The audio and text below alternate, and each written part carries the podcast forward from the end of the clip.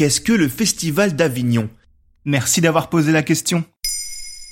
Tous les ans, début juillet, vous l'entendez à la télé ou à la radio, c'est le début du Festival d'Avignon. Mais peut-être que vous n'y avez jamais mis les pieds et qu'à l'inverse, vous y allez tous les ans sans connaître vraiment ses origines. Alors en ce jour d'ouverture du festival, nous nous sommes dit que vous aimeriez en savoir un peu plus sur l'événement. Mais alors c'est quoi exactement ce festival? C'est la célébration d'un art, celui du théâtre et du spectacle vivant. La ville d'Avignon est prise d'assaut pendant trois semaines par de nombreuses troupes de théâtre, clowns, improvisateurs et humoristes, mais également par des spectateurs venus assister à tous les spectacles proposés. Car oui, le Festival d'Avignon, c'est un nombre incroyable de spectacles, tous disponibles au même endroit et au même moment à tel point qu'il est considéré comme la plus grande manifestation de théâtre et de spectacle vivant au monde. En moyenne, l'événement propose chaque année plus de 1500 spectacles. Et comment ça s'organise tout ça? Le festival est divisé en deux, le festival In et le festival Off. Le In est le festival originel. Créé en 1947 par le comédien Jean Villard, il est composé d'une soixantaine de spectacles par an. Ces spectacles appartiennent au théâtre public et sont par conséquent financés par les subventions publiques.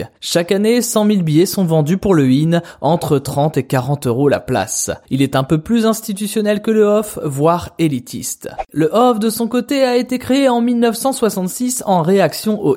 C'est le directeur de théâtre André Benedetto qui a eu cette idée pour montrer à quel point le théâtre était multiple. C'est devenu, en termes de volume, le gros du Festival d'Avignon, avec en moyenne 1500 spectacles par an. À l'inverse du IN, ces spectacles sont autofinancés par des troupes ou des productions. Il s'agit cette fois de spectacles appartenant au théâtre privé. Ils représentent un million de billets vendus entre 10 et 20 euros la place. Le off est plus populaire que le IN, mais également plus inégal. Mais le public peut tout voir? Et non, être spectateur au Festival d'Avignon, c'est avant tout faire des choix. De 10 à 22 heures, dans plus de 170 salles de spectacle, vous pouvez enchaîner une performance pour enfants, un grand classique du théâtre et un one-man show d'un humoriste en devenir. Dans votre périple entre deux salles, vous pouvez même tomber sur un spectacle de rue. En tant que festivalier, il faut être prêt à passer d'un univers à l'autre assez rapidement. Ce qui donne au Festival d'Avignon cette ambiance si unique, et il faut avouer que la voir renaître un an après son annulation pour cause de pandémie est une victoire pour le spectacle vivant. Maintenant, vous savez. Merci d'avoir posé la question.